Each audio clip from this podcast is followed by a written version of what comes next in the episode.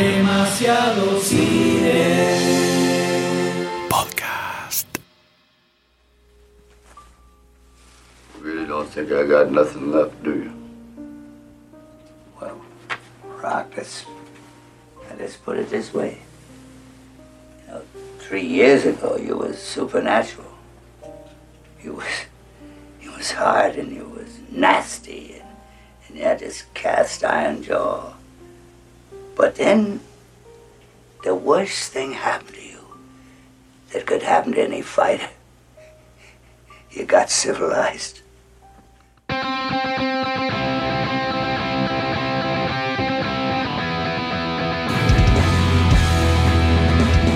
Bienvenidos a una miniserie especial de Demasiado Cine Podcast. Mi nombre es Sayus y junto a M. Goldstein. Doctor T. vamos a recorrer toda la saga del boxeador más famoso de la historia del cine.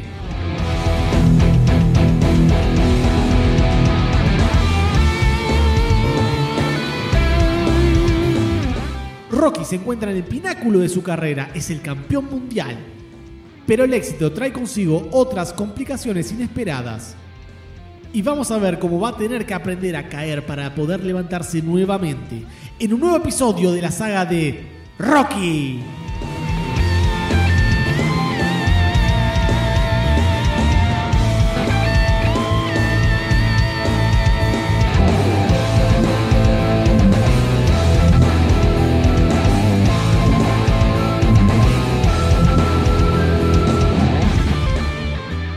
Un segundo.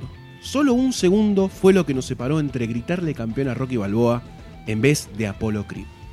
Uno se llevó todo y el otro se quedó en el olvido. Así nos dejó Rocky 2, metiéndonos en lo que sería, según lo que pensaba Sylvester Stallone, en la última película que cerraría la trilogía original de Rocky, con el boxeador Southpaw de Filadelfia. Sí, aunque vos no lo creas, Sayus, que me estás mirando con esos anteojitos empañados, Ajá. La saga iba a terminar acá, pero, pero nuevamente la historia personal de Sylvester Stallone se complicaría y acudiría a Rocky para rescatar su futuro. Tipo problemático. Un Stallone. tipo complicado, pero siempre tenía un as bajo la manga. ¿Eh? En un documental que se hizo para la televisión hace un par de añitos sobre la saga entera de Rocky, Stallone dijo que en el momento en el que hizo el guion de esta película, tenía serias dificultades para lidiar con la fama, bastante, y la falopa de Hollywood también, y le costaba mantenerse centrado en la carrera, ¿no? Así que Sly se preparó como nunca para este papel. Tanto que lo vemos muy cambiado, más que nada en la cara. El tipo hizo una rutina de ejercicios y alimentación inhumana, Sayus, casi como la que tenés que hacer vos o el Doctor D, una de esas dos. Era una transformación gigante la que hizo de, de 2 a 3. Inhumano, inhumano. Inhumano. Como un Pokémon. Evolucionó. Una evolución, claro. Le pusieron la, piedra, la piedra de los millones de dólares y evolucionó. Tanto Digimo evolucionó que muchos entrenadores de box de ese momento dijeron, eh, ¿qué está haciendo este muchacho? Porque es realmente envidiable. Esta preparación física de Rocky y los cambios que venían con esto también le sirvió a Stallone para presentar a un nuevo Rocky. En todo aspecto era nuevo. Alguien que podía leer mejor los guiones de las propagandas, o al menos leerlos, o al menos leerlos, o ir como invitado a diferentes programas. Así que, nuevamente, el director y escritor de esta película, Sly, estaba en todo. Y como sabemos que nuestro Sly estaba en absolutamente todo, la música, algo tan importante, tan importante, no podía quedar de lado. Decía arrancar la película con un compilado de escenas que mostraría como el campeón, el cemental italiano. Llegó ahí y cómo fueron esos tres años de peleas en defensa del título. Pero claro, pero claro, había que ponerle música a eso, papá. Sí, sí. Si no, esto no, no corría, no andaba. Es medio triste. sí. No funcionaba. No podían ser escenitas sueltitas. No. Así que se presentaron varios temas especialmente hechos para esta parte. Pero Rocky estaba entusiasmado con usar You Are the Best de Joe Espósito, que es la de Karate Kid. Temazo, La de Karate Kid, temón. chabón. Una locura. Pero por suerte, esto no le cerró a Stallone y decidió usar Eye of the Tiger.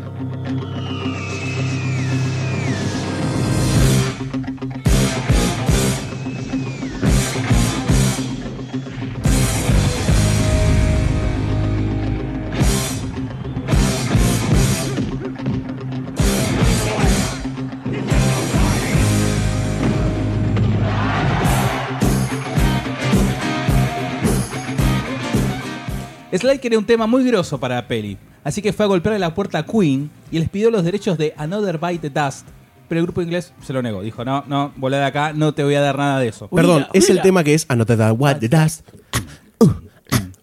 lo que dice ahí el, el- la estrofa es lo mismo que es el título de la No canción, puedo, así como no me sale, no me sale, no puedo, no, no sé hablar inglés. Muy bien, doctor.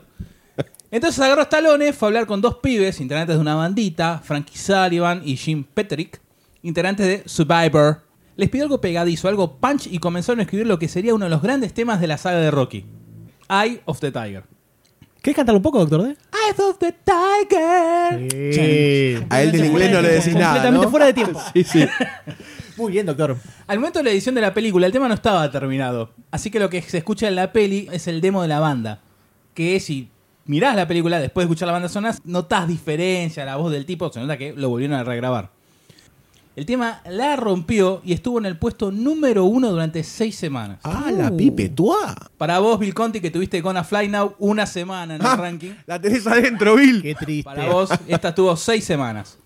Junto con Survivor tenemos a Frank Stallone cantando un tema muy, muy meloso, muy maraca para mi gusto. Sin juzgar, ¿no? En esta banda sonora tenemos dos leitmotiv, repite dos temas de, la de las dos primeras películas, Sí. que son Gonna Fly Now y Conquest.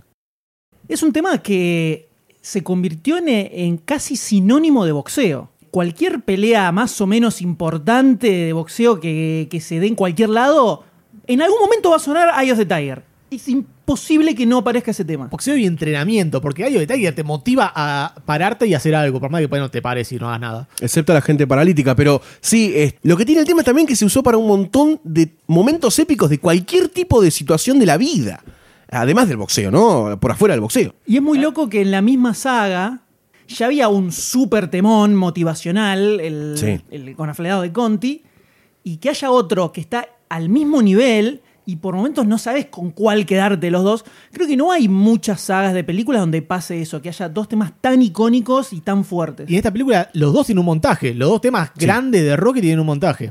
Sí, es, eh, este tema es especial realmente. Creo que todos deberíamos tenerlo para despertarnos a la mañana y encarar la vida de otra forma, ¿no? Para mí, digo yo. Te das vuelta y le pegas un puño a tu señor. Puede ser, aunque me acusen. Ni una menos. Y esto sobre todo te marca una diferencia en cuanto al arranque de la película, que es algo que va a ser distinto también cuando veamos las películas que siguen, que es no arranca solamente con el final de la película anterior, sino que usa los títulos para ya contarte un poco de el contexto en el que va a pasar la película. Toda la base de lo que vamos a ver en la película todo el, planteo está todo, todo en ese montaje del principio. Y arranca muy arriba. Si lo comparamos con el principio de la primer Rocky, que era apenita, sonaba un poquitito el tema con la palabra Rocky y ya está, y arrancaba mucho más melancólico. Acá es todo el power, Rocky está en la cima, es el rey, es el supercampeón, los- nadie lo puede voltear, y el tema te transmite eso con todo el power. Bueno, bueno, pero todo muy lindo, todo muy lindo con el tema este. Pero Sly tenía otro desafío, otro desafío muy importante para la saga, que era volver a encontrar un enemigo, un pseudo villano que lo enfrente. En este camino de incertidumbre sobre cómo seguiría la trayectoria del campeón, se cruza en un evento benéfico con el gran Hulk Hogan, nuestro Hulk Hogan, el Hogan del pueblo. En ese momento, el rubio grandote estaba recién arrancando en la lucha libre, pero esta pintoresca y bastante copada aparición, a mi forma de ver las escenas de acción de la vida del mundo cinematográfico, lo llevaría a la fama y lo dejaría como uno de los más grandes luchadores de la WrestMania de Estados Unidos. The the arena. And I'm telling you, he is quite a sight. All decked out in red. Why are they carrying him? He's walking.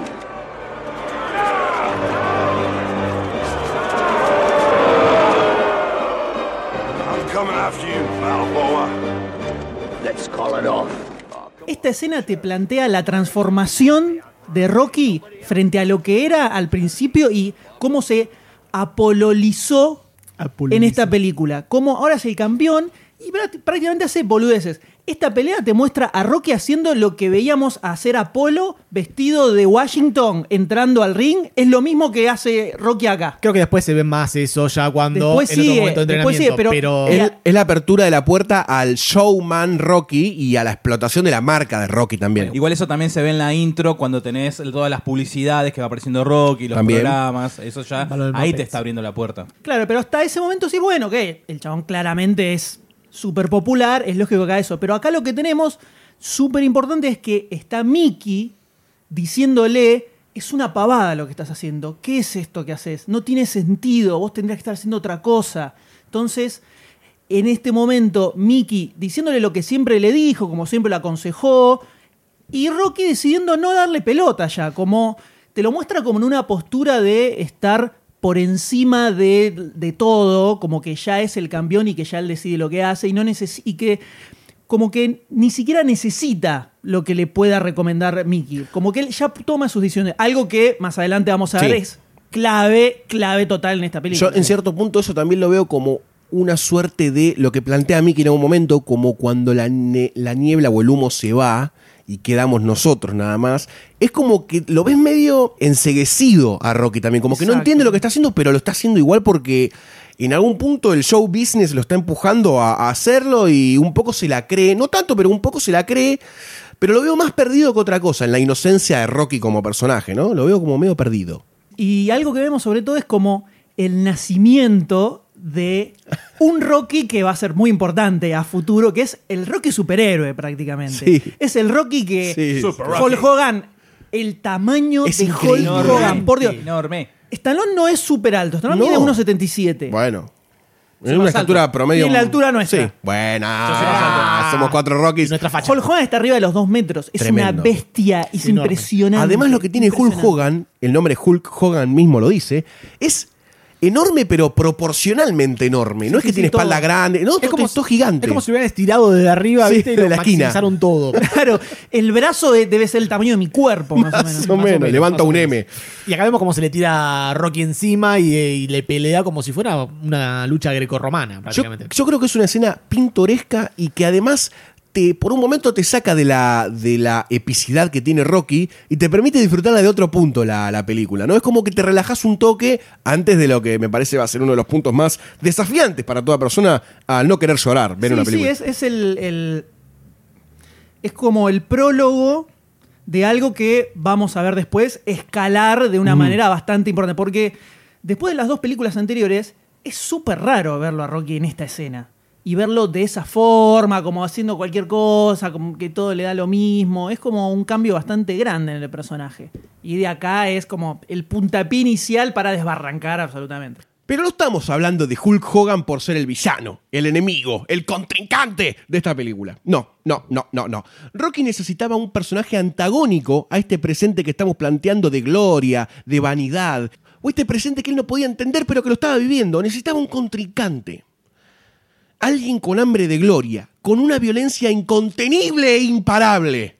Alguien con la mirada del tigre. Y ahí fue cuando apareció Lawrence Churo, mejor conocido como Mr. T para interpretar a Clover Lang. I should uh, step down, maybe, and retire.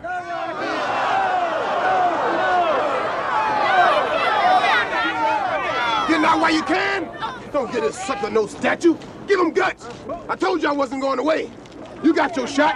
Now give me mine. Why don't you get the hell out of there? Shut up, old man. I ain't going nowhere. And why don't you tell all these nice folks why you've been ducking me? Politics, man. This country wants to keep me down. Keep everybody weak. They don't want a man like me to have the title because I'm not a puppet like that fool up there. You know, you've got a big mouth, you know? Why don't you come out and close your bell, boy? Come on. Lawrence nació en la fría y dura Illinois de Chicago, Estados Unidos. Ciudad formadora de malevos y gente con una actitud más dura que cara de político argentino, eh, que es bastante dura. Sí. Vivía en una casita muy, muy chiquitita que podría ser algo así como una vivienda social en el momento de Estados Unidos, con solamente tres habitaciones para 12 hermanos. 12. Estaban 12. calentitos en invierno. Claro, se apilaban uno arriba del otro y parecían un Oreo. Él, era el más chiquito y el padre se dedicaba a predicar la palabra como ministro en una iglesia cercana. En este caso, la manzana cayó bastante lejos del árbol. En la escuela, como era de esperarse, tenía bastantes quilombos de conducta y le costaba una bocha no entrar en gresca con cualquiera, pero, pero, aunque no lo crean así, todo el chabón fue campeón de lucha libre y consiguió una beca, una apreciada beca en el sistema educacional norteamericano, que es una máquina de destrozar niños, para ir a la universidad. Para que se den una idea de lo grosso que era Lawrence, además de todo su físico, su boxeo, su, toda su impronta física, llegaría a tener un máster en matemáticas. No la tenía Sayus. Eh, mirá. Así que lo ves a Mr. T siendo un, un genio en las matemáticas. No. Pero bueno, lo fue. Hasta que su naturaleza lo venció una vez más y lo expulsaron en los primeros años de estudio. Así que yo te pregunto, ¿qué hace un yankee sin futuro? Claro, según el ejército. Join the Army le gritó el tío Sam y el tipo empezó a trabajar para la parte de la policía militar. O sea, era el botón de lo más botones. Así que tenía que tener mucho escroto negro para estar ahí. Mr. T ascendió rápidamente por su gran dedicación a la labor militar, pero para ejemplificar esto voy a contarles una sola anécdota, muy chiquitita, muy chiquitita para hacerlos sentir insignificantes ante el poder de Mr. T. Un sargento un día lo vio haciendo unas cositas que no debía, ¿no? No debía, y lo castigó. Le dijo, pibe, anda a cortar árboles, anda a cortar árboles. Tipo 7 de la mañana se lo dijo. Cuando el sargento volvió, a las 3 horas, o sea, a las 10 de la mañana, había cortado 70 árboles. 70, 70. Ficus, que eran ficus. 70, 70, no importa, son 70, ni ficus, ni 70 ficus cortás vos, doctor Yo, D. yo me corto las manos y corto ficus.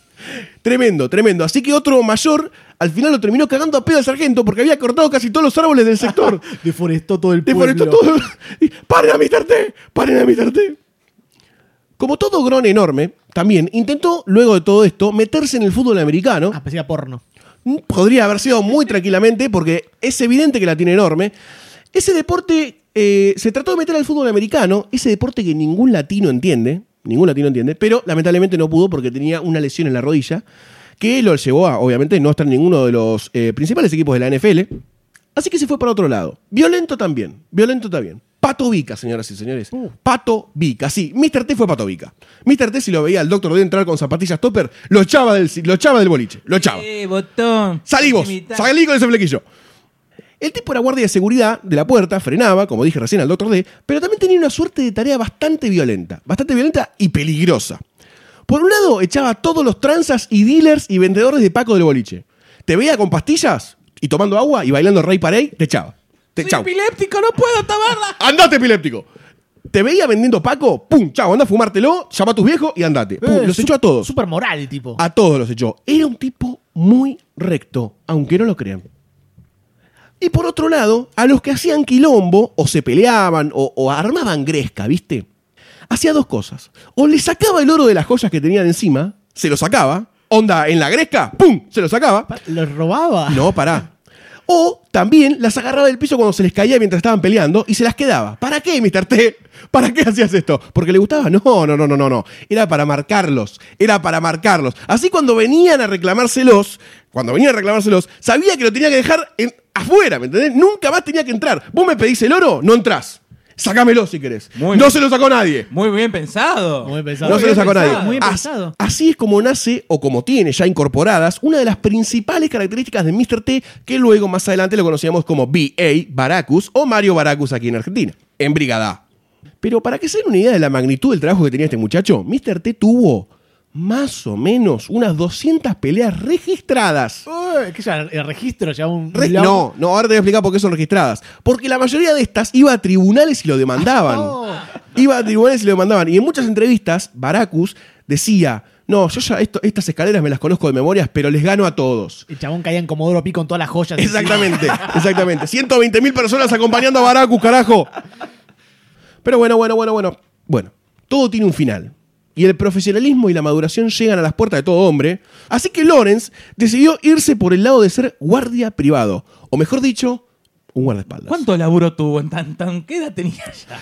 Es un tipo muy 80 años prolífero. Es un tipo muy prolífero en su vida profesional. Pero en esta etapa él sería guardaespaldas. Era la fija, claro. Pato Vica, guardaespaldas. Llegaba a cobrar entre 3.000 y 10.000 dólares por día. Por día, según la persona. Y hasta le llegaron, por la fama que había cobrado como guardaespaldas, ganado a puño limpio, ofertas para asesinar gente. Sicariato, señoras y señores. Estuvo al borde del sicariato. Le llegó una- un día, él cuenta, le llegó un, un sobre cerrado con 75 mil dólares, diciéndole: Usted tiene que. Chachara, chachacha, no lo aclara, ¿no? Asesinar a tal persona con un boleto y con todas las instrucciones en dónde iba a estar el objetivo. Imagino que el tipo sigue vivo ahora, ¿no? Ese. Sí, no sabemos. no, pero supuestamente él dio de baja el trabajo, pero no podía creer que alguien estuviera dispuesto a pagarle esa suma de dinero para asesinar a alguien. Pero- ¿Devolvió la guita, perdón? Y la puso en una cuenta offshore en Panamá.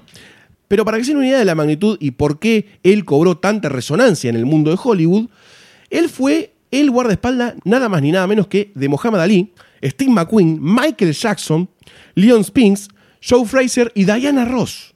tuvo muchas estrellas de Hollywood en todos sus aspectos y esto fue lo que lo pondría en escena y en boca de todos. Así que se cambia el nombre oficialmente y ya es conocido en el ambiente hollywoodense por su trabajo de guardaespaldas y todas sus particularidades, por decirlo de alguna forma, como las cadenas, los golpes, el sicariato negado y todo eso. Pero lo que lo llevaría al estrellato fue su papel en Rocky de Claver Lang. Otra de las cosas que tiene di- diferentes esta película, ya desde el arranque, es esto de presentarte al personaje antagonista directamente en los títulos. O sea, no hay una introducción un poco más suave, un poco más pausada del personaje, sino que directamente tenés el contraste entre el éxito y todas las peleas que gana Rocky y este Claver Lang que lo va stalkeando en todas las, las peleas, lo vemos con bronca, Sí. mirándolo con odio, y hay algunas escenas de él peleando también, como para que te des cuenta que es un boxeador, pero es, es como rara esa, esa presentación del personaje así como en el aire. Sí, porque se lo ve inmerso en la historia de Rocky y al toque. Enseguida, Al toque. enseguida. Igual convengamos que es el primer rival que no es uno que ya está preestablecido, porque tenés Rocky 1, Rocky 2, que era Apolo, y Rocky 3 ya directamente es un personaje, un template nuevo directamente. Sí, además lo más loco es que entre que termina Rocky 2 y empieza Rocky 3, supuestamente pasan tres años, y esos tres años son los que te lo muestran en el videoclip del principio, Claro. con el tema este de la música, con Claverlang ascendiendo hacia un posible rival de Rocky, mostrando cómo le demuele la mandíbula a dos millones de personas, pero te lo va mostrando, y es muy loco esto también de resumir tres años, en vez de poner tres años después, te lo muestra como en una progresión, que está bien, es rápida, pero te lo muestra, no te lo deja fuera nunca. Es la cualidad del montaje también que te puede acelerar el tiempo. Buena. ¿Viste? Y así se plantea la gran, gran dicotomía que va a tener esta película, que es la razón por la cual yo creo que en parte se distingue de, toda- de todas las otras Rocky, que es tenerlo a Rocky en la otra posición. Sí. O sea, acá te das cuenta ya de movida que en esta película Rocky tiene el papel que tenía Apolo en las dos primeras, y ahora hay un nuevo underdog, hay un nuevo boxeador que arranca desde abajo con características totalmente diferentes a las de Rocky, con una sed de ganar y de tener el título y de ser campeón, y ade- además de una personalidad bastante chocante y ofensiva Sí, siempre agresivo. Pero es el underdog que tiene sed de ganar, sed de victoria y que quiere ser el campeón. Miki se lo dice eso. Le dice, él tiene hambre de victoria, no pelees contra él porque tiene hambre de victoria y te va a dar un sopapo que te va a dejar culo para arriba. Sí, y yo creo que pese a que Claverlang tiene como un, eh, un- un estereotipo de villanito en cierto punto de eh, soy violento, bardeo a tu mujer, bla, me acuesto con ella, bla, la tengo grande, todo ese tipo de cosas que son por ahí como construcción de personaje media básicas, creo que Mr. T es el que lleva esa violencia a un grado de decir, ok, este tipo está mal de la cabeza en serio, no es que eh, es un Lex Luthor en Batman vs. Superman. Es como un personaje desarrollado dentro de lo básico que puede ser un, un- un antagónico. Pero también vemos que es muy inteligente el tipo porque va y cuando la apura ahí enfrente le, le toca el culo a la mujer prácticamente, metafóricamente ahí en, en- frente a las cámaras, frente a todo, sabe que ahí va a reaccionar Rocky y que va a tener la pelea que quiere. Y también parece que es el único que se dio cuenta que Rocky está peleando con peleles todo el tiempo. Es verdad, es verdad. Sí, hasta el momento es el único que se da cuenta, ni siquiera la prensa cuando salen diferentes extractos dice nada sobre esto. Ojo, también puede ser que lo dice como diciendo yo soy el auténtico macho que te va a hacer frente. Ahí como poniéndose automáticamente arriba de todo. Más allá de que se dé cuenta que son todos peleles. Sí, y además es algo que siempre se discute muchísimo en el mundo del boxeo de- históricamente, el hecho de eh, contra quién eh, ponen a disposición el título los campeones, siempre se eligen contrincantes que no sean muy zarpados, siempre como que organizan todo para no perder tan fácil, y eso es una discusión que siempre está. Pero a mí me parece que sí, acá te lo plantean prácticamente como un villano. O sea, acá no es como sucedía con Apolo, Sí. donde era ambiguo, no era el malo y el bueno. Acá quieren eran que los dos quieren que lo odies. Se nota que es un tipo que es mala onda, que tiene una personalidad fuerte y te choca, te choca, Sí. y no querés que gane. O sea, de No, verdad no. no, querés que Mm. gane. Mismo cuando aparece Apolo también lo bardea Apolo. O sea, Sí. bardea todo que se cruza adelante, tipo. Sí, tiene una personalidad bastante tóxica, pero fue Claver el que tenía la mirada del tigre, o Eye of the Tiger. Y quizás estos dos son los elementos más reconocibles de la tercera entrega de nuestra amada franquicia de Rocky. Pero muchas otras cosas hacen especial a esta película. Por ejemplo, el Rocky que llega a tener a la gente en la palma de su mano, en la voz de su garganta, en el puño cerrado al aire, gritando por su nombre. Rocky, Rocky, Rocky. Perdón, me llevar un poco. tranquilo, me dejé vos. llevar, me dejé llevar. Es tanta la fama que Rocky tenía, tanta, tanta, tanta, y significaba tanto para Filadelfia, tanto, que le harían un homenaje bastante norteamericano. Thank you, thank you, one and all. Every once in a while, a person comes along who defies the odds, who defies logic, and fulfills an incredible dream. On behalf of all the citizens of Philadelphia, and the many who have been touched by your accomplishments and your untiring participation in the city's many charity functions, it is with tremendous honor that we present this memorial, which will stand always as a celebration to the indomitable spirit of man. Philadelphia salutes its favorite son, Rocky Balboa. Y ese regalo vino de forma de estatua, vino de forma de estatua de Rocky, con los brazos alzados, en forma de victoria, una estatua gigante que le iba a regalar, supongo que era el, el alcalde, alcalde, el alcalde de la ciudad, si no se presenta mucho, el alcalde de la ciudad se iba a dar a, a- a Rocky, Rocky estaba ahí para la inauguración, con un montón de gente, un montón de cámaras. Pero para hacer la estatua, esta estatua es real, no es una estatua de mentirita, no, es de, de- no está hecha con madera balsa, ni con plastilina. Stallone mandó a crear la, figura a manos de A. Thompson Schomburg, que en sus primeros años de carrera se caracterizaba por hacer estatuas deportivas en bronce. Y Stallone le había comprado unas cuantas estatuas de estas con la temática de boxeo, entonces ni dudó en encargársela a él. Y el resultado fue una estatua de 3 metros de casi una tonelada. Tranqui. Mi peso real. Como vemos en la película, estaba en los el final de los escalones del Museo de Arte de Filadelfia, que era el lugar donde en Rocky 1 y Rocky 2 él corría y todos los niños lo seguían en Rocky 2 y llegaba hasta ahí un momento de victoria supremo. Y se mantuvo ahí la estatua como un regalo de Stallone para toda la comunidad de Filadelfia durante, uno- durante unos cuantos meses, hasta que surgió el debate. Había unos que decían que Stallone había mejorado la imagen de la ciudad de Filadelfia más que nadie de Benjamin Franklin. ¡Ah, bueno! Tranqui, ¿eh? Héroe nacional. Estoy de acuerdo, estoy de acuerdo. Benjamín un poroto. Entonces decía que la estatua se merecía estar ahí. Y había otros que decía que, más que nada, el director del Museo de Arte, o sea, un tipo que tenía un poco de peso en lo que decía porque era su museo, que la estatua es utilidad de película y no es arte para nada. Es Qué- más, qué ignorante, Es qué más, ignorante. aseguraba que la estatua no debería estar ni siquiera cerca de un museo de arte. Qué fuerte. La odiaba con todo su corazón. Entonces terminaron moviendo la estatua enfrente del estadio Spectrum, que es un estadio, una canchita que tiene al sur de Filadelfia, donde ahí juegan partidos de hockey, partidos de, de cosas de juegan los Yankees. ¿viste? Canchita. Exactamente. Cosas que los latinos no entendemos. Tenía sentido moverla ahí porque Rocky tiene un sentimiento deportivo, ¿no? Es Sí. un peleador, un boxeador. Entonces estaba bien que esté Rocky ahí. Me veo venir un pero. El tema que el estadio este Spectrum quedaba un poco alejado de todo el camino turista que tenía la gente cuando recorría la ciudad de Filadelfia y no le cabía mucho a la gente de turismo, departamento de turismo de Filadelfia. Igualmente se quedó ahí y en las próximas décadas tuvo unas cuantas idas y vueltas a la posición ahí arriba de los escalones del Museo de Arte. Fue y volvió, o sea, al mismo lugar que estaba antes. La llevaban y la volví, la traían una y otra vez para distintas escenas de películas. Por ejemplo, Rocky V, la película Filadelfia y Maniquí. En el 2002 se demolió este estado Spectrum, se tiró abajo y la estatua fue guardada en un depósito y luego abandonada, dejada ahí hasta el 2005. El 2005 es nuevamente cuando Stallone se ve que tenía falta de dinero y quiere hacer una nueva película de Rocky llamada Rocky Balboa. Y otra vez despertó toda la polémica de la estatua. Nuevamente surgió el argumento que apoyaba a Rocky como uno de los más grandes íconos de Filadelfia y otros cuestionaban esta forma de pensar diciendo que, por ejemplo, si en un futuro se hacía una película del Pato Donald, que estaba en Filadelfia, iba a tener que poner una estatua de un pato gigante ahí en, en la entrada de Filadelfia y no daba. Hasta que en septiembre de 2006, el comisionado actual del Museo de, de Arte de Filadelfia se hinchó los huevos y decidió poner la estatua de vuelta en el Museo de Arte. Pero no en la entrada principal, no ahí arriba de los escalones, sino la puso a un costadito, donde hay un pastito, ¿viste? Y tiene un acceso peatonal. En una plazoleta al costado. Algo así, ¿viste? Pero está ahí en la zona del Museo de Arte. Entonces terminó toda esta polémica. Para la reinauguración se hizo un evento con Stallone, que estaba presentando el trailer de la futura película Rocky Balboa, y también se hizo una proyección de la primera película de Rocky completamente gratis. Y se llenó de gente. Miles de personas de todo Estados Unidos se amontonaban para ver la ceremonia. Hubo gente que se pedía el día del trabajo. Había tipos que dormían en los autos, que llevaban las carpas, todo para estar en primera fila y ver ahí a Stallone y tocarlo y gritarle y escupirlo. Genio, genio.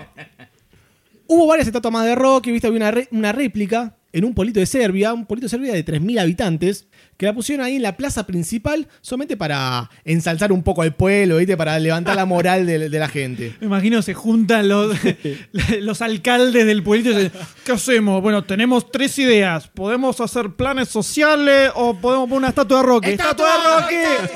¡Fundan llaves! Después del escultor original, eh, A. Thomas Schomburg hizo dos estatuas más. Una fue instalada en el Hall of Champions del Museo de San Diego Se lo merecía. y la otra fue creada con el fin de ser vendida en eBay para beneficencia. En un principio la pusieron a 5 millones de dólares. Uf, no se vendió. Dijeron, che, me parece que me zarpé, vamos a bajarlo un poco a 3 millones. Tampoco se vendió. Dijeron, bueno, la tercera vencida vamos a poner a un millón. Y se cree que tampoco se vendió. No se sabe bien qué pasó con esta última subasta. Es como Chicos, que saquémosla, algo- saquémosla. Medio escondido, medio perdido. Pero la estatua original sigue atrayendo a miles y miles de visitantes día a día que van a Filadelfia pura y exclusivamente para subir esos escalones y sacarse una foto con un Rocky de bronce de 3 metros. Pero muchas cosas son las que hacen especial a Rocky 3, a pesar de lo que muchos dicen. Tenemos a el Rocky afianzado al cinturón de campeón, a los cambios de su forma de entrenamiento, por ejemplo. El encuentro de Rocky con dos de los momentos más tristes de su carrera. El acercamiento de Apolo a Rocky, el comeback desde las raíces ajenas, Adrian y su puesta tierra a un Rocky, que una vez más sabe contarnos una historia del mundo de boxeo que va mucho más allá de la campana o de los guantes.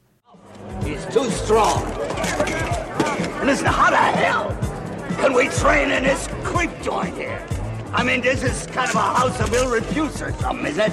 Why did you rent this joint? Oh, come on, Mickey, let's go out in style, okay? You ain't gonna start go out in one piece. Now come on, let's get out of here. Let's go back to the old gym, will you? Let's get some blood and sweat and tears around here. Can we do that? Hey, will you just relax and enjoy it all, okay? Ya a medida que va avanzando la película te vas dando cuenta que acá lo que tenemos es la historia de Rocky 1 y Rocky 2 comprimida en una sola película, pero con el papel de Rocky invertido. Ahora Rocky, en lugar de ser el underdog que está tratando de ascender y ganarle al campeón, lo tenemos en el lado del campeón, que ya se la cree, que ya piensa que está por encima de todo, que nunca puede perder y que prácticamente hace cualquier cosa y ya se convirtió en un show más que verdaderamente en un boxeador ni un luchador. Algo que se ve tremendamente claro y que casi te duele, es una escena que te duele, que es toda la del entrenamiento Sí, Sí, para sí. ir a la pelea con Claver Lang. Un circo. Donde hace un circo que es cualquier Horrible. cosa, donde venden cosas de Rocky, merchandising lleno de gente, y Rocky haciendo pavadas, sacándose fotos con la gente, y Mickey que se agarra la cabeza y no sabe cómo explicarle y ¡Te no van le a da matar! pelota. La cara de decepción de Mickey es terrible en esa Es escena. terrible, es terrible. Y de Adrian. Es terrible. Ahora también. Es una escena que, por más que es, es cómica, te da tristeza. Si te ves Rocky 1 y Rocky 2, seguido te ves esta película y Te cuando ya sea te querés matar, decís, no, ¿qué estás haciendo? Es terrible. Entonces, es como si de pronto eh, se creara una especie de círculo donde Rocky ahora es el, el campeón que se la cree y aparece el nuevo underdog que lo viene a destronar. Y que de hecho es lo que termina pasando después en la pelea, porque él pierde el título, como le pasó a Polo al final de Rocky 2, o podríamos decir casi como el final de Rocky 1, donde está ahí nomás, y se da cuenta, y de repente él se da cuenta, como le pasa a Polo en ese momento, de que hay algo que perdió, hay algo que le falta, algo que no tuvo en cuenta, y de repente le mueven la estantería. Sí, y más allá de que esta es como la columna vertebral de toda la película, se le van como desprendiendo vértebras y va quedando paralítico. se le van como desprendiendo cosas a esta columna y vamos teniendo pequeñas, pequeñas cosas pintorescas que no hacen como a la trama, pero que a mí me llamaron mucho la atención, que es por ejemplo, que es casi como arranca la película, que es Polly destruyendo una máquina de pinball de Rocky, de una manera bastante violenta, emborrachado, lo meten preso y ahí de golpe vemos a un Rocky súper cambiado, con un traje de punta, en blanco, zapatos. un señor- Un tipo, pero, pero hermano, Un ejecutivo de empresa parece. un Wall Street, un Wall Street medio mafioso, pero un Wall Street. Pero cambia la facha con respecto a la otra campera de, de tigre que tenía en, la, en Rocky 2. Exacto. exactamente. Pulserita de cuero. En esa escena, para mí, lo, a mí lo que me pasó fue que ves retratado ya el cambio de un Rocky que se va olvidando y un Poli que como que lo quiere anclar al pasado de alguna forma, como que lo quiere arrastrar y decirle, de alguna forma muy bruta, como es Poli, pero me lo súper levantó al personaje y decirle, Rocky, aguantá, loco, nos comemos las S nosotros también, venimos de la parte más baja de Philly, no seas un boludo, dame un trabajo. La forma de decirle anclate a, lo que vos sos es dame un trabajo. Y Poli termina como un poco explotando la marca de Rocky, que se lo ve en la escena de entrenamiento que dijiste vos, M, recién, y también empieza a aparecer en la esquina de Rocky. O sea, empieza a aparecer en las peleas de Rocky como una persona que él mismo le dice, mira, no entiendo nada, y le dice la verdad, yo no quiero estar en tu lugar, pero que le da un apoyo como en la parte más profunda de lo que es Rocky, ¿no? Decirle, dale, loco, matalo, loco, matalo, no te muevas. Así, así. Entonces, me parece muy importante esa- esas pequeñas escenas que más adelante hay un par más, de como por lo menos para la construcción de Poli como personaje. Poli se pierde un poco después en el resto de la película. Creo que al principio, no sé si se quiso hacer algo más con este, esta punta que, que le hacía de envidia un poco a Rocky.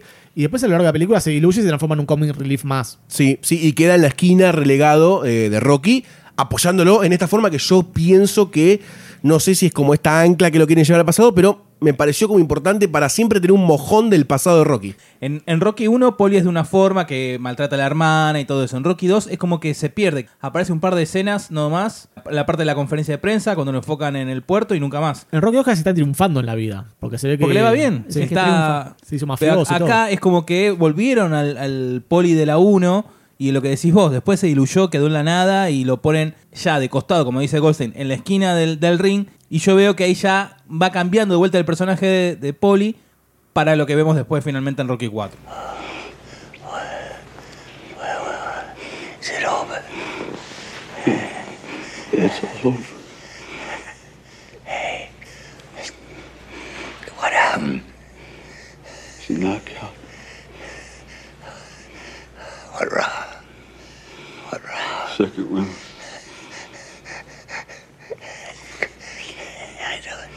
That's good. Ah, we did it. huh? We did it. We did it.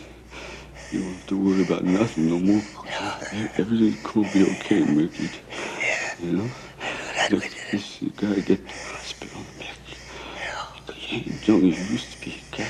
You know, we, no, we, I, we did everything right. No, we, I did everything no, right. no, listen. We ain't done everything right. Listen, we got more to do. Mick, whatever you wanna do, we'll do it, okay? I love you, kid. I love you. Mick,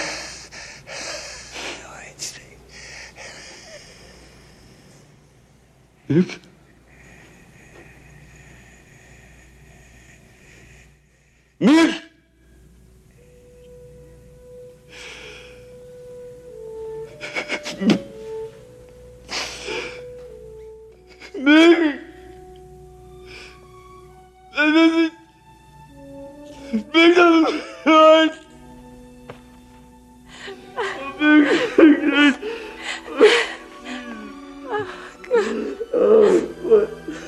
Pero luego de todo esto, luego de la escena de la estatua, mítica escena de la estatua, luego de muchas cosas importantes como Mickey diciéndole, te está pasando lo peor que le puede pasar a un luchador, te civilizaste, esa frase demoledora, Tremenda. Duele, tremenda duele. frase. Cuando escuché eso tuve que, le juro por Dios, poner pausa en Netflix y anotarla y, y quedarme pensando un ratito, ¿no? Como diciendo, la puta madre, una película que te ponga estas, esta frase es, es increíble, increíble. Luego de esta escena, tenemos la escena también del, del entrenamiento y la pelea. Y la pelea. Llegamos a la pelea en donde Claver Lang enfrenta a Rocky y en donde en la previa se desarrolla una suerte de encontronazo de Gresca y Mickey tiene como un preinfarto. Tiene como, se toma el pechito, se toma el pechito, se encorva de una forma que tengo muchas ganas de abrazar el televisor. Y yo creo que esa parte, más allá de, la, de lo que se viene en la película, creo que es como una metáfora muy grande también. Y Stallone tiene esto de meter metáforas importantes en las películas, decir, esto no lo va a agarrar nadie y no me importa si lo entendés para otra forma, pero yo trato de meterlo.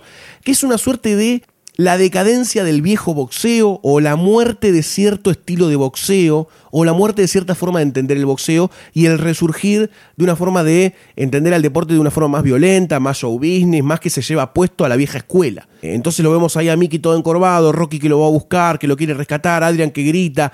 Una escena demoledora, demoledora y termina con un Mickey encorvadito, Mickey encorvadito muy apaporruchado Sí, por acostado. Adrian, acostado en la camilla, y Rocky que le dice, le tira unas palabras y lo ves como desde afuera, como un nene mirando desde la vitrina, con la niata en la ventana, y es, esa escena es demoledora, esa escena es demoledora. Sí, súper angustiante, es un momento súper angustiante. Es muy difícil no ponerte en el lugar de Rocky y decís, ¿cómo vas a salir a pelear en este momento? Es imposible que invoques una piña, o sea, estás totalmente desestabilizado. te está mostrando lo, lo que le pasó a Rocky en la 2. Lo llevan a pelear con Apolo y tiene el problema con la mujer que está metido en la cabeza en eso. Y acá es exactamente lo mismo. O sea, lo tenés a Mickey en el vestuario tirado en una camilla y sí, directamente no tenés que salir a pelear. A lo cual él le dice, no, no, salí, salí porque ya estamos jugados. Y Cleverland medio que aprovecha esta situación para reventarle la cara a trompadas a Rocky en dos, tres rounds. Sí, el inicio de la pelea me hace acordar mucho al inicio de la primer la pelea primer con pelea. Apolo. Súper violenta. Sale Sí, Apolo así y, y Rocky salía y lo- le daba con todo. Y acá pasa lo mismo pero invertido. Es un Rocky que no sabe ni dónde está y Cleverland que le da, le mete todos los dedos posibles. Y además es algo que también se, se repite este paradigma en los comentaristas, como que decían, Sí. bueno, vamos a ver ahora cómo Rocky lo caga trompadas a Claver, eh, que se hace medio guapito, pero a ver si ahora lo ubican y empieza a darle y dice, ¡Ah, qué está pasando! Se ponen como locos. Terrible, la- una paliza abismal. Y viene una de las escenas más tristes. Terrible escena. Después de la escena de la mamá de Dumbo, cuando lo amaca en- en la ca- en- desde la cárcel. Después de la, después de la escena No era un donde, circo en una cárcel. después de la escena donde la ballena se traga a Gepetto, donde muere Mufasa, el padre de Simba, tenemos la escena en la que fallece Mickey, el entrenador de Rocky. Terrible escena, terrible escena. Además, lo más triste es, le pregunta a Mickey, ¿cómo te fue? Dice, gané, le dice Rocky. Eso te parte el corazón. es Esa parte ya terrible, te parte. terrible. No puedes no angustiarte. Eh, eh, yo creo que es la escena que más sufrí de una muerte. De una muerte filmada, viste, que vos decís, se está muriendo, se murió. Por Dios, que termine esta película en este momento. Lloré, evidente, lloré, lloré, sabiendo que venía, lloré, lloré. Y el grito desgarrador de Rocky No, no, cuando, cuando bueno, teníamos muchas cosas por hacer. Yo dije, no, Rocky, por Dios, no. Empieza, tremendo, a, es tremendo. empieza a murmurar cosas que no se entiende nada. Sí, ¿viste cómo habla tremendo, Rocky? No me se voy a poner a entiende nada. Es terrible. Es súper angustiante. Y siempre que veo la escena, siempre puedo pensar, ay, no, no, no se muere, no se muere, que no se Es como que quiero que en algún momento haya un War Twist que no se murió. No sé, ver la versión director del cut. Director Cut donde Mickey no muere. Era una Y joda. termina ahí, fin, y abrazado con Mickey, listo. Eh, eh, y creo que exista eso, pero no existe. La nunca, actuación, nunca de, la actuación de Burge Meredith está genial. La, la parte como va, va hablando despacito, cada vez más bajito y la lágrima que se le cae de costado Tremendo. Es impresionante. lo que dice el Doctor D es fantástico porque físicamente la escena hasta es creíble porque vos decís, llora, va respirando de a poco, tira un último suspiro y es como decís, ay Rocky lo entendió, por favor, sáquenme Netflix, que se corte la luz. Yo no, no, creo que es la, la muerte que sufrí del es de- cine. desgarra- es desgarradora. Desgarradora. Es una escena súper lograda del, por lo menos de, del todo el, el historial de Stallone como director. Debe ser una, una de las escenas más logradas que, que tiene en su filmografía. ¿Y actor también puede ser? Una de las escenas más logradas como actor. Eh, puede ser. Sí, puede ser, sí. Porque ese grito es como muy creíble. Sí, sí, sí. te- El te llanto, mata, el te El llanto es doloroso, Te mata. doloroso. Porque además el hecho de él ser tan gigante y poderoso y estar en ese momento en que es el rey del mundo, verlo de repente reducido a un niño frágil eh, llorando es, ter- es tremendo. Además se le derrumba el mundo en dos minutos, porque sale del ring perdiendo el título que tanto le ha costado conseguir y lo mantuvo en 10 peleas, y se le muere el entrenador. O sea, en dos minutos es como que todo lo que había construido en su carrera se, se derrumba. Sí, y lo que se ve es que apenas termina la, la pelea, le chupa un huevo, el, el- Sí. le chupa un huevo el título, agarra, revolea el coso ahí, se va a la mierda porque justamente lo quería ver a Mickey. Eso me parece un toque que acrecienta todavía más la destrucción del corazón a ver la, la escena de la muerte de Mickey. Y, y no solo esto, sino que después prosigue la escena con el entierro, con un Rocky que está obviamente cabizbajo y golpeado. Pero viene una escena tipo Files Gods, ¿no? De la estatua de Rocky y él yendo hacia la estatua de Rocky, que es como que pareciera que ahí se termina la carrera de Rocky. Eh, sentí como que él mismo se decía, ¿qué fue lo que hice? Dejé que, fue mi culpa que Mickey muriera por la vanidad que tuve, y es como que escupe su propia estatua, por decirlo de alguna forma, pero ahí de golpe la película te muestra un poco de luz y aparece Apollo Creed. Look, man, when you beat me, I hurt all over, and I didn't want to know from nothing or nobody, not even my kids. Hell, every fighter knows that hurt, and we get sick inside trying to live with it. So don't back off now. Make it right for yourself, or you'll be sorry you didn't. We held the greatest title in the whole world, babe. You lost that fight, Rock, for all the wrong reasons. You lost your edge. All right. I know your manager dying had you all messed up inside. But the truth is, you didn't look hungry. Now, when we fought, you had that eye of the tiger, man, the edge. And now you got to get it back. And the way to get it back is to go back to the beginning. You know what I mean? Un gran twist, un gran word twist que tiene la película es, por un lado, el hecho de eh, Apolo entrenándolo a Rocky y todo esto que hay alrededor de cambiarle el estilo de pelea para que pueda enfrentar a Claver Lang, pero lo, lo más fuerte que tiene la película, y es algo que es muy loco que lo hayan metido, es cómo se cementa una amistad que uno lo da por sentado, porque hablas Rocky y listo, son amigos con Apolo, pero cuando ves las, las dos primeras Sí, sí. películas, es tremendo lo- lo- lo- cómo se dan con todo. Y de repente aparece y se arma un vínculo que es alucinante y funciona muy bien en muy poquito tiempo. También se ve toda la troupe de Apolo, se ve el entrenador, como todos eh, como que acompañan a, Rocky en este nuevo entrenamiento que va a hacer y lo llevan a Los Ángeles a hacer un entrenamiento rodeado de negros. Pero no solo eso, sino que cuando Rocky llega al, al local donde se entrena eh, Apolo Creed, cuando entra, es como que Apolo le dice, ¿ves a todos estos que te están mirando así? Esa mirada tenés que volver a tener. Y esa escena es como, dale, loco, cagán, cáguense a piña todo acá y abrácense, boludo, dale. Apolo, la- aparte él ent- entra todo empilchado, ¿viste? ahí estaban todos los grones sudados, Sudado, dándole a todo.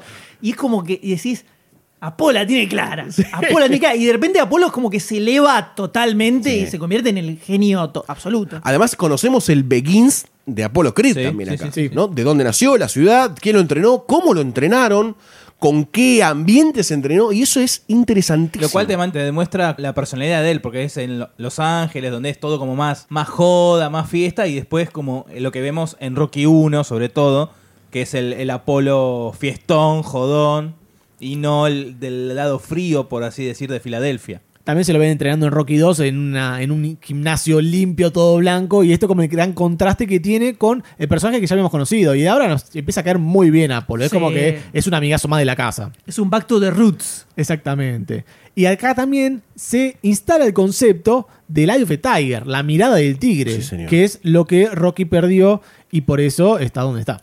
Hay una escena aquí que es cuando Apolo empieza como a querer entrenarlo, a enseñarle los pasitos para saltar en el ring, para decirle vos tenés que cambiar completamente tu táctica, que lo completa Rocky como boxeador, porque Rocky nunca se entendió como un super boxeador tampoco, él sabía que era medio tosco. Es más, al principio, en la, cuando está peleando con Claver Lang, uno de los comentaristas decía que Rocky no tenía técnica de boxeador, que era aguantar los golpes nada más. Entonces, bueno, Exactamente. Entonces, en esta escena de entrenamiento, hay un momento en el que está Adrian mirándolo, Polly mirándolo, a Rocky no le salía, no le salía, y, y Apolo le empieza a decir, acá viene, acá viene con otro golpe, viene con otro golpe, viene con otro golpe, y le dice, ¿qué pasa? ¿Qué pasa? ¿Qué pasa? Se calienta Apolo, y Stallone le dice como diciéndole, tomorrow, tomorrow, y Apolo le dice, there is no tomorrow, there is no tomorrow, y vos decís, Apolo, cogeme, Apolo, por Dios, no puedo más.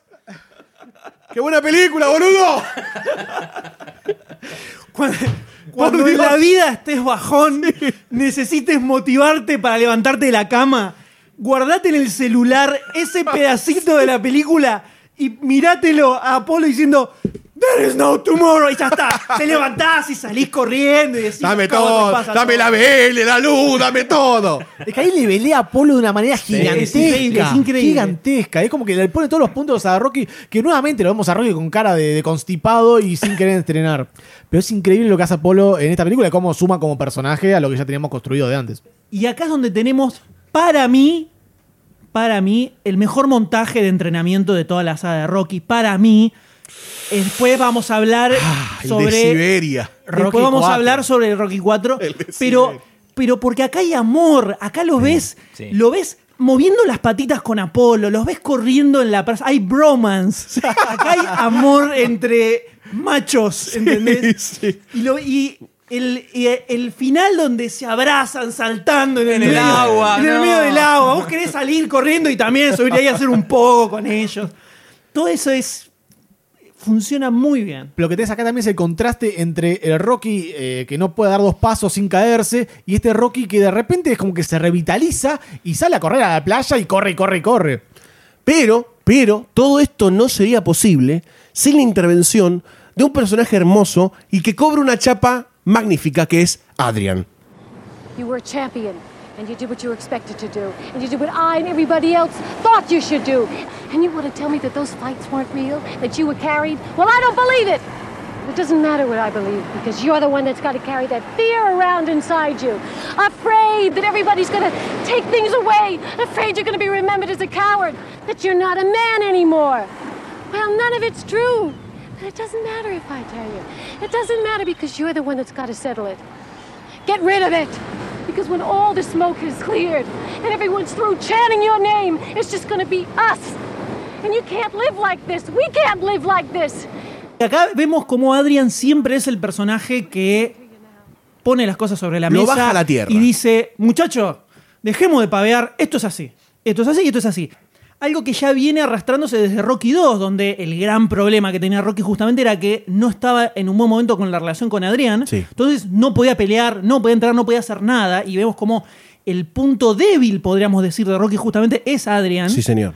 y donde se cementa otra vez el hecho de que la parte central de toda esta saga es justamente la relación entre ellos.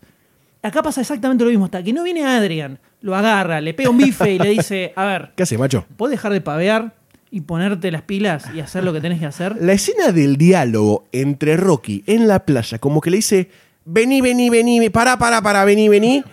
Y lo agarra y le hace como una psicológica hasta que le destraba el problema emocional a Rocky. Ese de vuelta es como decís, pará, Adrian, casate conmigo. Pero le pone todos los puntos, Sí, sí. todos y Todo, cada todo. uno de los puntos a Rocky. Rocky se quedó sin palabras. Dijo, bueno, voy a pelear, está bien. Me convenciste. Y ahí surge también el problema que tenía Rocky, que es lo del miedo. Pareciera que uno lo tiene como natural, ¿no? De decir, bueno, el boxeador cuando llega a cierta etapa de su carrera, supongo que después de tanto éxito, violencia, adrenalina, siente miedo. Pero verlo a través de Rocky, que es la figura no miedo del mundo, fue como fuerte. Yo no me acordaba de esa escena en donde Rocky reconocía que tenía un miedo visceral a todo lo que estaba a punto de pasar. Pero el mío me parece que también venía por otro lado de eh, la mentira que estuvo peleando durante defendiendo el título, que fueron 10 peleas que no fueron arregladas, pero fueron elegidos a dedo muy a favor de él. Bueno, pero la, la contraposición de eso es que Adrian le dice, Mickey te cuidó porque te amaba, porque te quería. No es que... Claro. No, acá no, hubo un por- arreglo. no porque no pensaba que pudieras ganar o porque pensaba que, que eras mal boxeador. Era, sino que, que era lo que él sentía. Cuando Mickey le dice, mirá, fue todo, todo- todo medio arregladito, Rocky dice, ah, bueno, entonces Soy una mentira. un trucho, Claro. claro. Claro. No, no, y después de que Claverlang lo asesina, Y confirmó dice, todo. claro, ya está, listo, o sea, no, no, y, y le queda la inseguridad absoluta. Y es como la escena que además le falta a todas las películas de Hollywood, que es esa escena que te vincula todas las puntas abiertas de la película y los nexos que vos decís, para, para, para, para, listo, Adrian me cerró, el, me cerró la boca. Podemos, a partir de ahora, cada vez que hablemos de una película, decir, acá le falta un Adrián, o decir, ah, Sí. este, es el, este es el Adrián de esta Sí, película. totalmente. Tenerlo como un adjetivo. El ah, momento le- Adrián. Claro, le falta adrianización, me parece. Por supuesto, adjetivicemos a Adrian. Dale. Welcome to Madison Square Garden and tonight's of heavyweight championship of the world. beat the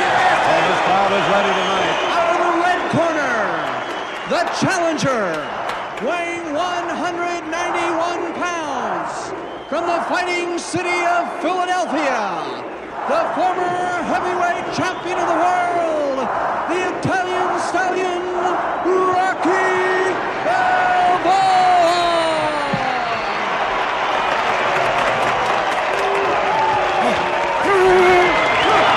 I'll tell you something, he is so slimmed down. He looks like a middleweight. Out of the blue corner, weighing 237 pounds, the hard-punching battler from Chicago, the reigning heavyweight champion of the world, Glover Lang! Y después de toda esta corrida en la playa, donde van en cámara lenta tratando de superarse y saltan y se abrazan y Son necesarias las, las tomas cerradas de los músculos, los bultos, el topcito con el- los abdominales al aire. Son necesarias. ¿Te excitabas mientras lo Son veías? necesarias. Totalmente necesario. ¿Sabes qué gana estar ahí en el medio entre ellos dos? Absolutamente. Sudado. Sacando Sí. fotos. Sí, corriendo. Quiero estar corriendo o recibiéndolos en la llegada. Y saltando en el medio de la- del mar, por Con supuesto. ellos. Sí, Con ellos, sí. en shortcitos. O sea, así como cuando vi la escena en la película, en la primera parte de Rocky 1, que la escena donde Rocky va a, a besar a Adrián en el departamento de él, que es como que vista hoy en día, es como un poquito fuerte, que pareciera que la va a violar, que algo va a pasar. En ese momento a lo mejor no lo era así. Vi esta escena y pensé lo mismo. O sea, en el momento, año 83, no era así, era todo jovial. Ahora la ves y es muy gay la escena. Es muy, Muy gay. homoerótica, decís. Sí, sí, los saltitos en el agua, las tomas. Eso la- se le la dice ropita. bromance. Bromance. Eso se le dice bromance. Amor entre amigos. Hoy, yo por lo menos hoy, año 2016, lo vi así. ¡Qué conservador del orto! Un poco que sos! prejuicioso sos también vos, ¿eh? Porque están corriendo y abrazándose nada más. No están, no están transándose desnudos. Bueno, pero después de esta escena súper necesaria, con estos planos imprescindibles de esos músculos flexionados, porque te demuestran cómo... eh, Trabaja el Rocky- cuerpo humano. Cómo Rocky vuelve a constituir su poder supremo, ¿no? Obvio. Como boxeador. Con una de mis escenas preferidas de toda la franquicia, que es donde se ve el plano de los piecitos de los dos, ya bailando y moviéndose al mismo ritmo. Una escena maravillosa. Utópica. Donde también los vemos entrenando, haciendo un entrenamiento bastante más boxístico que en las películas Sí, anteriores, sí. mucho más sobre agilidad y velocidad que levantar pesas, que es anti-boxeo. Que era una cualidad que tenía Apolo también, de tener pies rápidos y moverse rápido en el ring. Exactamente. Llegamos así a el gran momento de esta película, que es la pelea final, la revancha de Rocky con Claver, con Claver Lang. Algo similar a lo que le ocurre a Apolo en Rocky 2, cuando tiene otra vez la pelea con Rocky. Pero acá está la gran sorpresa que se da cuando se suben al ring y vemos que Rocky empieza a bailar y a mover Epa. sus piecitos y eh, va para un lado, va para el otro y de repente Claver dice, ¿dónde estoy? ¿Dónde estoy? ¿Qué está pasando? no? Sí, señor. Sí, señor. Vemos a un Rocky diferente que nos muestra también un cambio entre la Rocky 1 y la Rocky 2 que, más allá de, diferentes, de tener diferentes posibilidades de desenlace, tenían la misma forma de desarrollo, ¿no? Golpes, golpes, golpes, tensión hasta el knockout.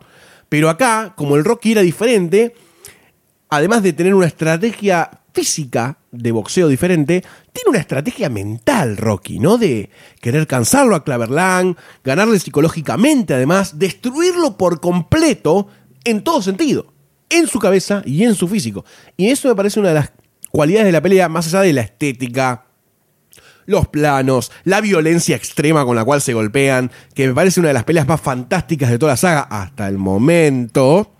Eh, la veo preciosa, preciosa. Es como un elemento fotográfico en desarrollo que es hermoso. Y Rocky creo que es el más interesante hasta el momento eh, a nivel de box.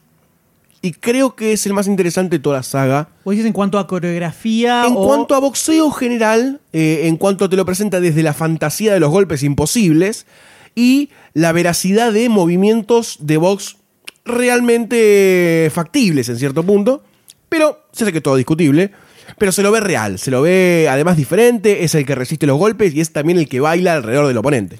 Una de las cosas más pintorescas que creo yo tiene la película es que en el rincón está Poli y está Polo. Es un rincón completamente diferente y hay una escena que marcó cierta estética general de Poli a venir, que es en un momento en el que Apolo le da un beso a En Poli en la pelada, que es una escena improvisada, que no estaba en el guion, que lo hizo Apolo, y Silvestre Stallone después dijo, ya fue, esta escena tiene que quedar porque es genial, de magistral, y la dejaron, y ni- nadie sabía que iba a estar, y la dejó en el corte final, y cuando todos la vieron dijeron, ¿qué pasó acá? Silvestre, se te escapó el plano. Pero marcó quizás un poco el papel que tendría Poli en la nivel saga de Rocky en las 5 y en adelante. Hay otra escena así que fue también improvisada, que lo toma Poli, que está Rocky tomando agua, lo va a escupir, no lo ve y se lo tira a, a Poli encima. Y vos, si lo llegás a ver rápido, ves que Burt Young, el actor que hace de Poli, lo mira asombrado y se mira la remera y ahí hacen corte de cámara. Es como que eso también lo dejaron. Lo que tiene también de grosso toda esta construcción de la última pelea, y de la película también, es que es en la en Rocky 3 en la única en la que los, las peleas no llegan hasta el round 15 y no aparece ningún tipo de fotomontaje en el medio mostrándote el paso del tiempo, sino que las películas se dan en un pseudo desarrollo de tiempo real, lo cual le mete mucha dinámica a la pelea porque vas del ring al rincón, del ring al rincón, del ring al rincón, pum, terminó la escena y eso le da mucha más dinámica a la narrativa de la película. Es que así también funciona la estrategia que decía que usaba Rocky de cansarlo. Cansarlo y, lo ves cansado ya en el tercer round. Y como el chabón va saltando alrededor y recibiendo los golpes todo de que le da eh, Claver Lang.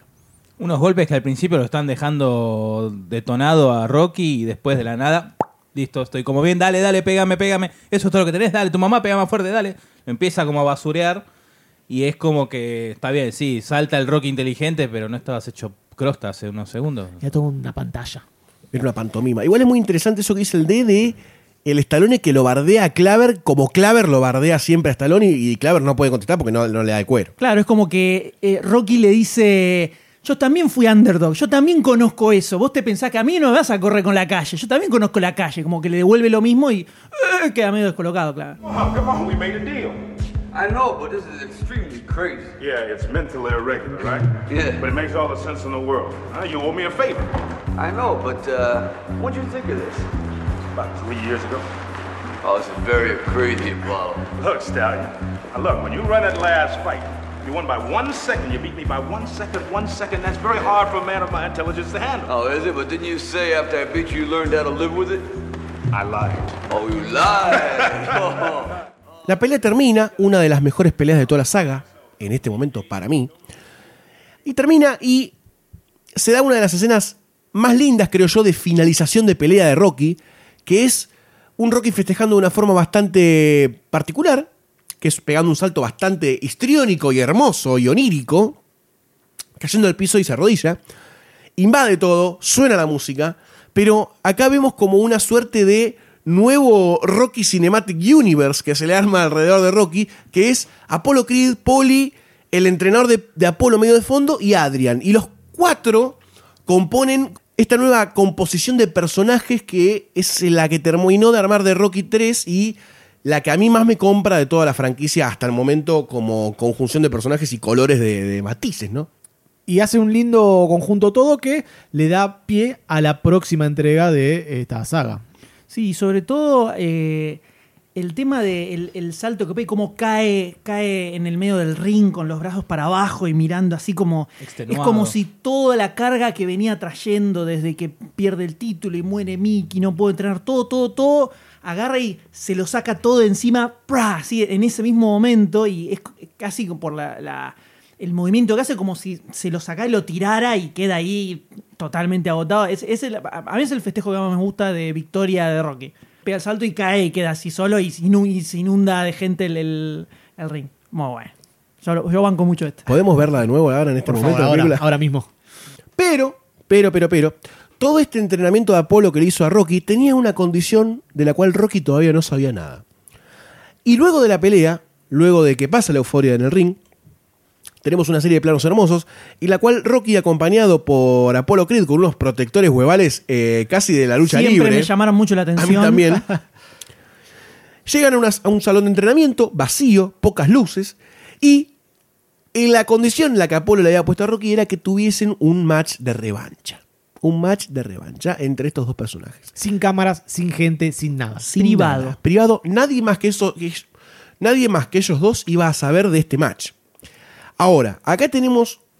Creo yo que lo que hace que Rocky llame a esta como el final de la trilogía que él había pensado como Rocky, que obviamente es pelea, pelea, desempate. Además de eso, tenemos la contraposición de dos personajes que fueron como odiándose y construyéndose en el amor, por decirlo de alguna forma. Llegan al ring, bailan un poco, se gastan un poco y termina con un encuentro de guantes a nivel mitológico. Ese, esa escena, ese frame es mitológico. En el futuro, nuestras generaciones van a encontrar esos frames empolvados y van a decir, ok, acá está el dios del guante y el dios de la negritud del guante, ¿no? Son dos dioses golpeándose. Creo que es el frame que me tatuaría en la espalda completa, completa, me lo tatuaría en la espalda porque es uno de, una de las mejores escenas de la historia del cine. Sí, es algo que yo me había olvidado completamente, de toda esa parte final de la pelea entre Apolo y, y Rocky. Y también, no solo el frame, sino también después la pintura que, que la queda de pintura es lo más. La pintura- yo quiero esa Es pintura colgada en una pared de mi casa. Es un cuadro que se vende mucho, ese con ese mismo estilo de pintura. Dato interesante sobre el capitalismo. Gran dato, Goldstein. El pintor de ese cuadro aparece en toda la saga, menos en las seis, creo. Aparece en todas las películas como uno más. Después de Rocky 2, Sylvester también había perdido el ojo de tigre. Había protagonizado Nighthawks y Victory, que es la, famosa película de fútbol donde actúan Pelé y Ardiles. Pero no estaban funcionando bien, no les iba bien en taquilla. Algunas directamente eran un desastre. Hasta ese momento no lograba construir una carrera que existiera por fuera de lo que es Rocky. Pero Sylvester se daba cuenta de esto y quería revertirlo, a diferencia de Rocky que eh, no, no iba a dedicarse a hacer paparruchadas, sino que de verdad quería ponerse a trabajar para recuperar este ojo de tigre. Y fue por eso que cuando le acercaron el guion de una película que venía muy, muy complicada, para ver si le interesaba protagonizarla, después de leerlo en un fin de semana, dijo que sí enseguida. Porque detectó que ahí había algo especial que le interesaba contar. Esta película está basada en una novela y hacía 10 años que se estaba intentando llevar al cine sin lograrlo. 10 años. Habían pasado 15 guionistas, decenas de posibles protagonistas, pero no terminaba de concretarse. Y los derechos pasaban de una empresa a otra. Se iban cansando, lo vendían, lo compraban así. Hasta que aparece Sylvester en el proyecto. Y la razón por la que en todo ese tiempo nunca se había concretado era porque él es el que estaba destinado a interpretar a John Rambo. Un proyecto donde Sylvester se, lo cargó al hombro, llegó a hacer siete revisiones de guion, cambió escenas claves, como por ejemplo el final. El final de la película lo armó él originalmente, como en la novela Rambo muere, y él dijo, no, esto tiene que terminar distinto. Y tuvo infinitas complicaciones para hacerse realidad, algo que tal vez en algún futuro comentemos. Pero lo importante es que acá, en el mismo momento en el que Rocky recuperaba el ojo de tigre, también lo hacía Sylvester. Entonces vemos cómo este paralelo entre la vida de Rocky y la vida de Stallone sigue en un camino muy similar. Y Rocky 3 fue un éxito total. Recaudó más que las películas anteriores. Llegó a unos 270 millones más o menos. Cierre perfecto a la carrera de nuestro amigo Balboa, como decía Goldstein en un momento, que llegó a la cima, cayó, la vida lo golpeó por todos lados, pero volvió a levantarse, demostrando que esa grandeza que tenía nunca desapareció. Acá podría terminar todo. Este podría ser tranquilamente el fin de la historia de Rocky. Por abajo de las patas. Seguramente a Rocky no le molestaría tampoco, porque se, se puede dedicar a su familia, a su esposa, a su hijo. Pero va a suceder algo que lo va a empujar otra vez al ring. Donde va a tener que pelear, pero ya no para demostrarse nada a él mismo. Esta vez va a ser por una causa mucho mayor. Y lo vamos a conocer en el próximo episodio.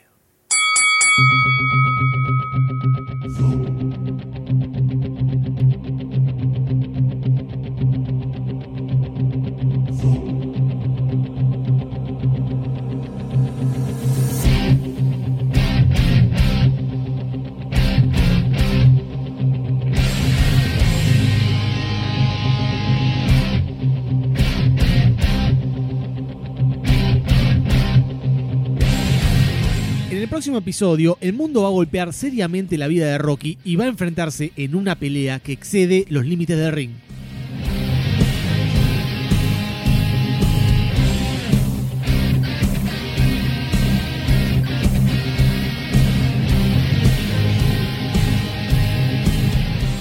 Si no te quieres perder ningún episodio, suscríbete a Demasiado Cine en iTunes, iBox o tu aplicación de podcast favorita. Si este episodio te gustó y tenés ganas de darnos una mano, lo puedes hacer de varias maneras. Compartir el podcast, pasáselo a todos tus amigos o entrar a iTunes o iBox y dejarnos una valoración, porque eso nos ayuda mucho a conseguir nuevos oyentes.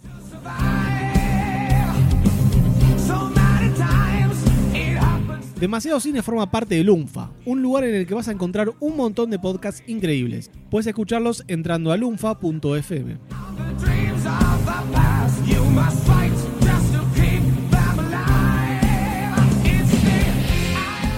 Podés enterarte de los nuevos lanzamientos buscando Lunfa FM en Instagram, Twitter y Facebook.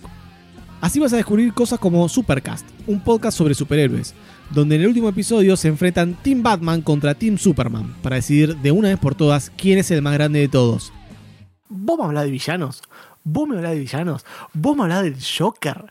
El villano, Se ve, el que, villano. se ve que te olvidaste un par de cositas que pasaron en la historia de, de Batman, ¿eh? Un par de cositas. Te- no te quiero hablar de Ray Condimento, por ejemplo. No te quiero nombrar ni siquiera. No te voy a hablar de Zebraman. Zebraman. No te lo voy a nombrar. La a reina de Isidro Casanova. No te voy a nombrar Mr. Mr. Polkadot. No, no, tampoco, no, no, no. Íconos de la comunidad LGBT. Te voy a hablar de Kiteman. ¿Quién es Kiteman? Nadie lo conoce. La mismísima de- traducción te lo dice. Es el hombre barrilete. ¡El hombre barrilete! Una fuerte Patético. ráfaga de viento lo mató. Es triste. Gran ejemplo, gran ejemplo de la creatividad extrema de los cómics de Batman. triste. Gran ¿Qué ejemplo. creatividad? Gran ¿Qué creatividad? Tiraba barriletes como arma. Eso no es creatividad, eso es pobreza. Eso es pobreza. eso- Humildad, humildad, no pobreza, es humildad. El tipo, el tipo iba a montar un barrilete para moverse. Dale. No se dan cuenta que estaba todo pensado en los niños para que los niños puedan disfrazarse de ese, de ese villano. Todos Los niños se suicidaban en masa Todos después del los niños tenían veneno. un barrilete Por en su casa favor. y podían disfrazarse el El- tranquilamente. El tipo le ponía un barrilete a los presos para sacarlos. Y terminaron agarrándolo muy rápidamente. con ¿no? los hermanos presos. Muy rápidamente. Hasta Yo puedo- no corro el bondi y yo puedo agarrar a Kiteman y y encerrarlo. Si quieres saber cómo sigue, búscalo en lunfa.fm.